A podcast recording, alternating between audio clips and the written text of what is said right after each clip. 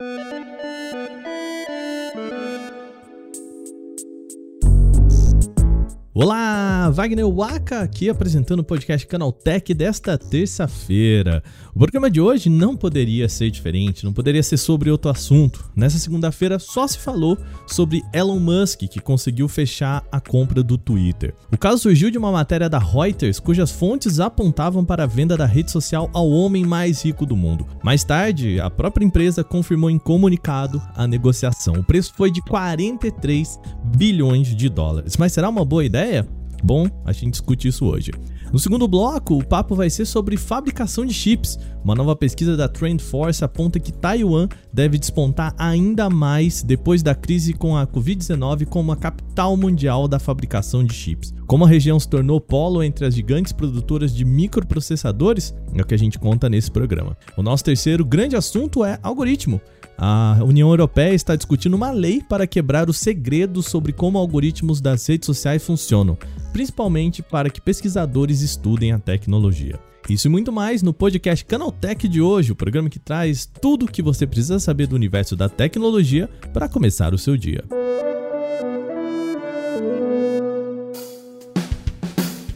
Seja bem-vindo e bem-vinda ao podcast Canaltech, o programa diário que atualiza você das discussões mais relevantes do mundo da tecnologia. De terça a sábado a gente está aqui a partir das 7 da manhã com os três acontecimentos tecnológicos aprofundados aí no seu ouvido. Lembrando que a gente tem um programa de segunda-feira também que saiu já, ó, saiu ontem, tá? O Porta 101 é o nosso outro podcast e lá a gente está falando sobre Starlink. Testamos a tecnologia no Canal Tech e vamos contar tudo para você. Não se esqueça também de seguir no seu agregador de podcast, sempre para você receber podcasts novos. E também, já que você tá aí, deixa aquela avaliação pra gente por lá, tá bom? Sem mais, vamos agora para o nosso primeiro tema desse podcast.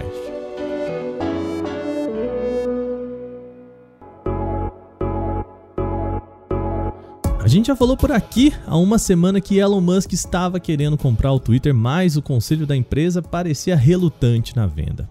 Bom, depois que uma reportagem da Reuters apontou que a companhia poderia ser vendida para o homem mais rico do mundo, a própria rede social confirmou a venda por 43 bilhões de dólares. Com isso, o Twitter foi vendido ao preço de 54 dólares e 20 centavos por ação.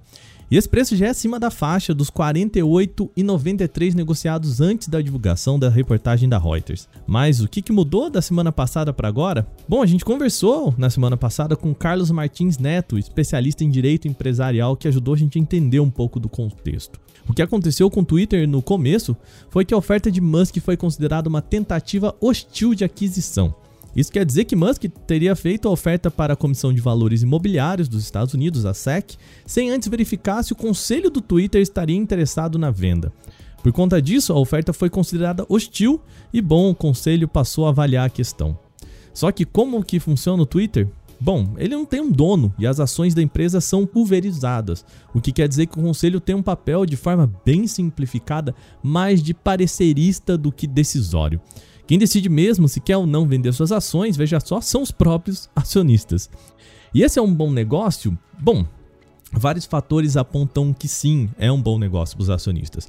A começar, como a gente mostrou aqui agora há pouco, a oferta de 43 bilhões de dólares já coloca o preço das ações em 54 dólares e 20 centavos. Na cotação fechada pelo mercado nesta segunda, as ações giravam em torno de 51 dólares, ou seja, a simples venda já apresentaria um ganho na casa de 6% das ações. Além disso, os papéis do Twitter, bem como da maioria das redes sociais, vêm apresentando tendência de queda. Por fim, essa também é uma oportunidade de liquidar um investimento com boa margem de lucro. No comunicado da compra, a empresa disse que, abre aspas, a proposta vai entregar um prêmio substancial em dinheiro, fecha aspas, e que o conselho acredita que esse seja o melhor caminho para os seus acionistas. Eu dei essa volta gigante para mostrar que os fatores sim apontam como uma vantagem para o investidor vender os seus papéis do Twitter nesse momento. Você ouvinte então pode se perguntar: tá, então por que, que o Twitter não estava sendo vendido antes? O conselho da empresa tem o objetivo não só de fazer os acionistas ganharem dinheiro, mas também garantir um uso ético das redes sociais. Que a venda do Twitter é um bom negócio financeiro, pouca gente nega. A questão é que Musk deve comprar a empresa e transformá-la em uma companhia de capital fechado. Com isso, perderia uma série de obrigações de transparência que uma empresa na bolsa precisa prestar. Musk já disse, inclusive, em um TED Talk recente, que seu objetivo com o Twitter não é financeiro. Aliás, ele até pode perder dinheiro nessa movimentação. Ouça aí o que ele disse. A minha forte intuição é de que ter uma plataforma pública com credibilidade máxima e amplamente inclusiva é extremamente importante para o futuro da civilização. Eu não me importo na realização econômica disso, de forma alguma. Tá, mas o que é importante aqui então? O ponto central para Musk está no conceito de liberdade de expressão no qual ele acredita. Para o executivo, ela é restrita, ou seja, a rede social não deve interferir na discussão pública. Um dos exemplos disso é que Musk foi amplamente contrário ao bloqueio da conta de Donald Trump, mesmo quando o ex-presidente feriu as políticas de uso da rede social. E o que pode acontecer com o Twitter com a compra pelo executivo? Bom, isso ainda está um pouco obtuso, tá? Mas é possível prever que a rede social deve ser menos invasiva. Musk já disse também ser contra bots de quaisquer tipo na plataforma. Na comunicação que o Twitter mandou anunciando a compra, já há um vislumbre do que Musk pretende. Ele disse que, abre aspas, a liberdade de expressão é o alicerce de uma democracia funcional e o Twitter é uma praça digital na qual os assuntos mais vitais para o futuro da humanidade serão debatidos. Fecha aspas. Ele também falou sobre recursos e até dos bots. Abre aspas. Eu também quero fazer o Twitter melhor, ampliando o produto com novos recursos, fazendo os algoritmos de código aberto a serem mais confiáveis, derrubando bots de spam e autenticando todos os humanos. O Twitter tem um tremendo potencial e eu mal posso esperar para trabalhar com a companhia e com a comunidade de usuários para desbloquear esse potencial. Fecha aspas. Só que Elon Musk é conhecido por falar muito mais do que exatamente pretende fazer. Assim, prever o que seria o Twitter na mão do executivo no momento é mais um exercício de chutes bem colocados do que uma previsão acertada. Exercício esse que eu não pretendo fazer nesse programa.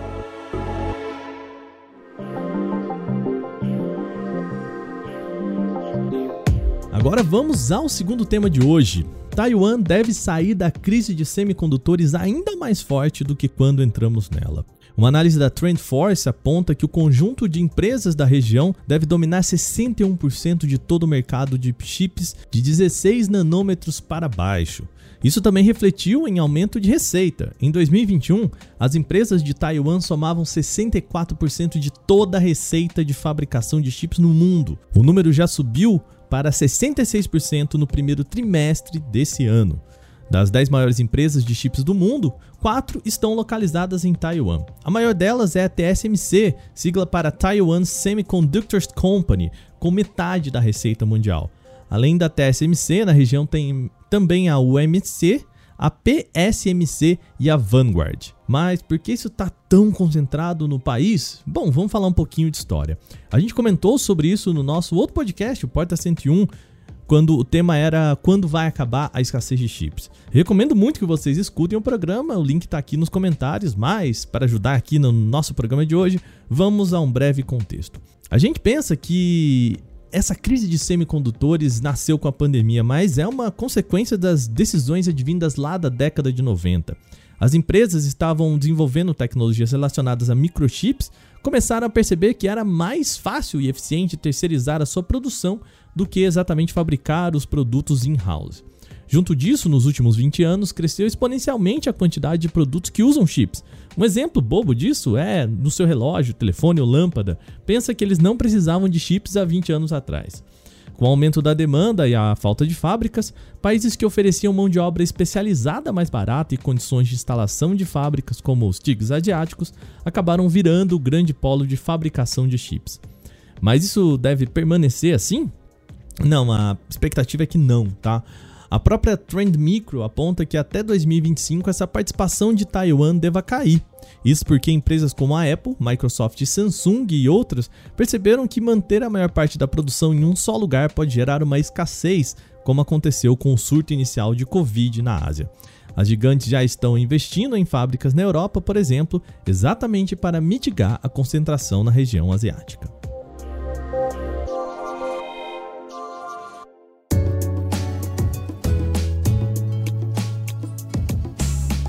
Nosso último grande assunto de hoje agora é uma nova lei em discussão na União Europeia.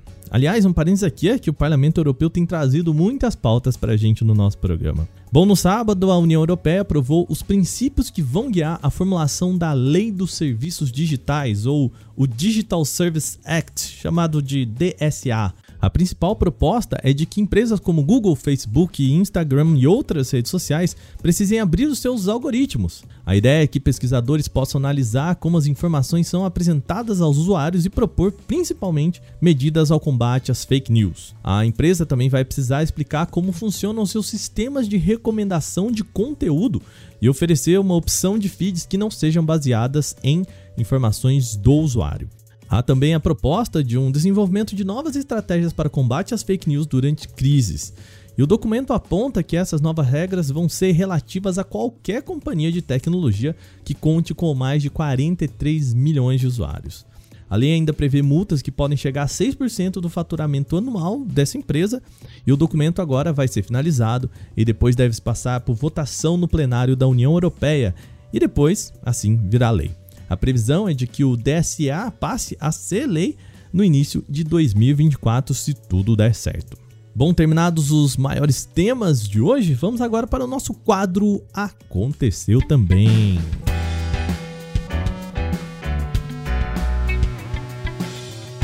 Bom, aconteceu também é o quadro em que a gente fala das notícias também relevantes, mas que não geram uma discussão maior. O Twitter anunciou que não vai aceitar anúncios que contradigam o consenso científico para negar mudanças climáticas. Uma comunicação da rede social afirmou que vai banir qualquer propaganda que rejeite questões relacionadas ao aquecimento global e similares, mas isso está antes da compra por Elon Musk. O aviso foi dado em um post oficial no Dia da Terra. Segundo a empresa, o negacionismo climático não deve ser monetizado no Twitter, porque anúncios deturpados prejudicam conversas sadias e importantes sobre os acontecimentos relacionados ao clima no planeta Terra. Antes do aviso formal, a plataforma já adotava essa postura de rejeitar ou interromper anúncios que negavam mudanças climáticas como parte da sua própria política de conteúdo impróprio. A mesma regra é aplicada a discursos de ódios, fala contra vacinas e conteúdos sexuais explícitos. Não é proibido debater mudanças climáticas desde que isso seja feito com a apresentação de evidências e embasamento com metodologias científicas científicas. O que o Twitter começou a relegar são as teorias conspiratórias cuja base são os conceitos ideológicos. Novos rumores publicados pelo jornalista Mark Gurman do Bloomberg reforçam as expectativas de que os dois modelos mais baratos da linha iPhone 14 não devem incluir nova câmera de 48 megapixels, nem mesmo o processador mais recente da Apple que deve ser lançado nesse ano. Assim, é provável que o iPhone 14 e o iPhone 14 Max utilizem o chip A15 Bionic que está presente agora no iPhone 13 Pro. Embora seja quase o mesmo chip do iPhone 13, a versão A15 presente no iPhone 13 Pro tem GPU de 5 núcleos em vez de 4 núcleos, resultando em processamento gráfico mais eficiente e veloz. Lembrando, isso são apenas rumores, a Apple ainda não confirmou nenhuma dessas informações. A Apple estaria removendo aplicativos que estão há anos sem receber atualizações na App Store. Em e-mails divulgados por desenvolvedores afetados pela medida, a empresa informa que a remoção acontece em programas que ela chama de sem atualização por bastante tempo. Para que o aplicativo seja mantido na loja, desenvolvedores precisam liberar atualizações em pelo menos 30 dias. E ela diz: se nenhuma atualização for enviada em 30 dias, o aplicativo vai ser removido da loja. A caça aos apps sem suporte parece imitar uma política recente que foi implementada pela Google na Play Store. Aplicativos com nível de API defasado serão escondidos na loja a partir de 1 de novembro. Embora não tenha esclarecido os motivos, provavelmente essa limpeza aconteceria para proteger usuários de possíveis vulnerabilidades. No caso da Apple, a medida é até um pouco mais severa, já que não é permitido o chamado sideloading, ou seja, não dá para baixar aplicativos por fora da loja oficial no iPhone. E o prazo para solicitar uma revisão também é bem mais curto. Assim, se um programa é retirado da plataforma, a medida não for contestada pelos seus criadores, ele pode ficar assim indisponível para sempre. A Apple não deve atualizar os iPhones 6S, 6S Plus e SE de 2016 para o iOS 16. Isso é o que aponta o informante Leaks Apple Pro, que diz que a companhia deve enfim suspender a distribuição de grandes atualizações para essa linha. O motivo do abandono seria bastante previsível. Esse trio já não é tão poderoso o suficiente para aguentar a próxima versão do iOS. Lançados entre 2015 e 2016, o iPhone 6S, 6S Plus e SE original já estão há cerca de 7 anos no mercado. Atualmente, os três podem ser atualizados até o iOS 15, o que no caso da dupla 6S representa a sexta grande atualização do sistema operacional. Só que o pacote não foi distribuído na íntegra, vários recursos foram cortados pela falta de compatibilidade com hardware mais antigo. A Samsung lançou o Galaxy Jump 2 na Coreia do Sul. Ele tem um visual e configurações conhecidas como uma versão renomeada do recente Galaxy M33 apresentado no mercado internacional. Como um intermediário, o dispositivo trabalha com configuração padrão de 6 GB de memória RAM e 128 de armazenamento interno. Como destaque, ele traz tela de 120 Hz, um sensor principal de 50 megapixels e teria 5.000 mAh com suporte para carregamento rápido de 25 watts. Isso deve entregar a pelo menos dois dias de uso moderado longe das tomadas. O Jump 2 estreou na Coreia do Sul em três opções de cores: azul, verde e branco. No país asiático, ele está sendo vendido por 419 mil wons, o que equivale a aproximadamente R$ 1.600 na conversão direta sem contar impostos. Considerando a presença dos antecessores no Brasil, é provável que o Galaxy M33 chegue em nosso país nas próximas semanas.